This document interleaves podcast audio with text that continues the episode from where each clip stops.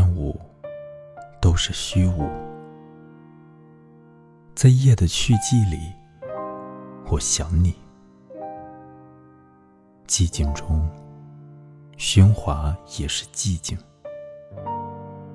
而我，一个孤单的旅人，在朝向上帝的旅行中，停住脚步，突然的想你。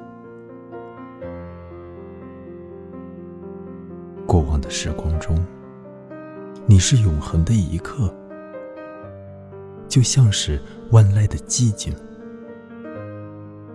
过往的失去，你是我最大的失去。就像这喧哗声，在夜晚的寂静中，所有的突然，你最不该是我的突然。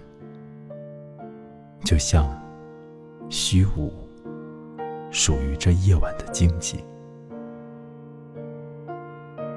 多少我所爱的人，多少我的相识，我目睹他们死去。或听说他们死去，我看见那么多人和我一起走过，对其中的一些人，我一无所知。谁在乎离去的是一个人，还是一次完结的谈话，亦或一个惊惧的说不出话的人？今天。世界是黑夜的墓园，